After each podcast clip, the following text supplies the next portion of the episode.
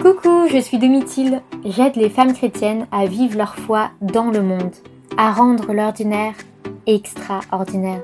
Si tu cherches à t'émerveiller, à t'inspirer, à te nourrir dans une ambiance joyeuse et bienveillante, tu es au bon endroit. Avant de commencer l'épisode du jour, prions ensemble au nom du Père et du Fils et du Saint-Esprit. Amen.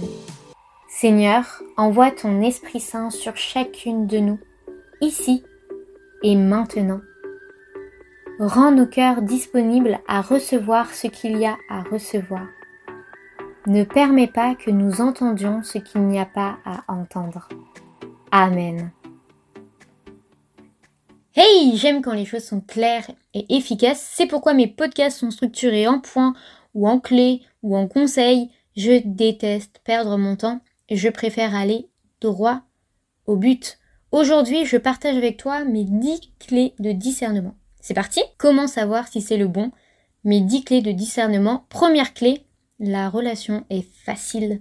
C'est comme si tu connaissais l'autre depuis toujours. Il n'y a pas de fusion. Les conflits sont rares. Deuxième clé, il y a une bonne communication au sein du couple, pas de quiproquo ou de non-dit. Et la bonne communication est possible quand tu as fait ce travail d'apprendre à te connaître avant. Troisième clé, tu es toi-même dans la relation, naturelle et authentique.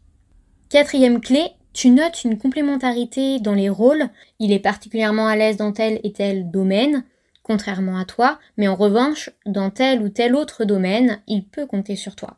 Cinquième clé, vous êtes aligné, c'est-à-dire que vous avez le même degré d'exigence, vos projets sont les mêmes et vos chemins pour réaliser vos projets sont identiques. Sixième clé, la bienveillance est au centre de votre couple, il n'y a pas de place pour l'accusation.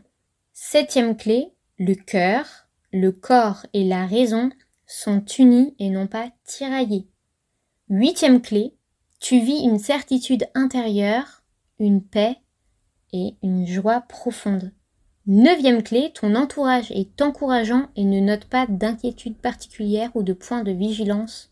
Dixième clé, dixième clé, dans le podcast Comment trouver le bon, je t'avais conseillé de décrire à Saint Joseph l'homme qui répond à tes désirs profonds.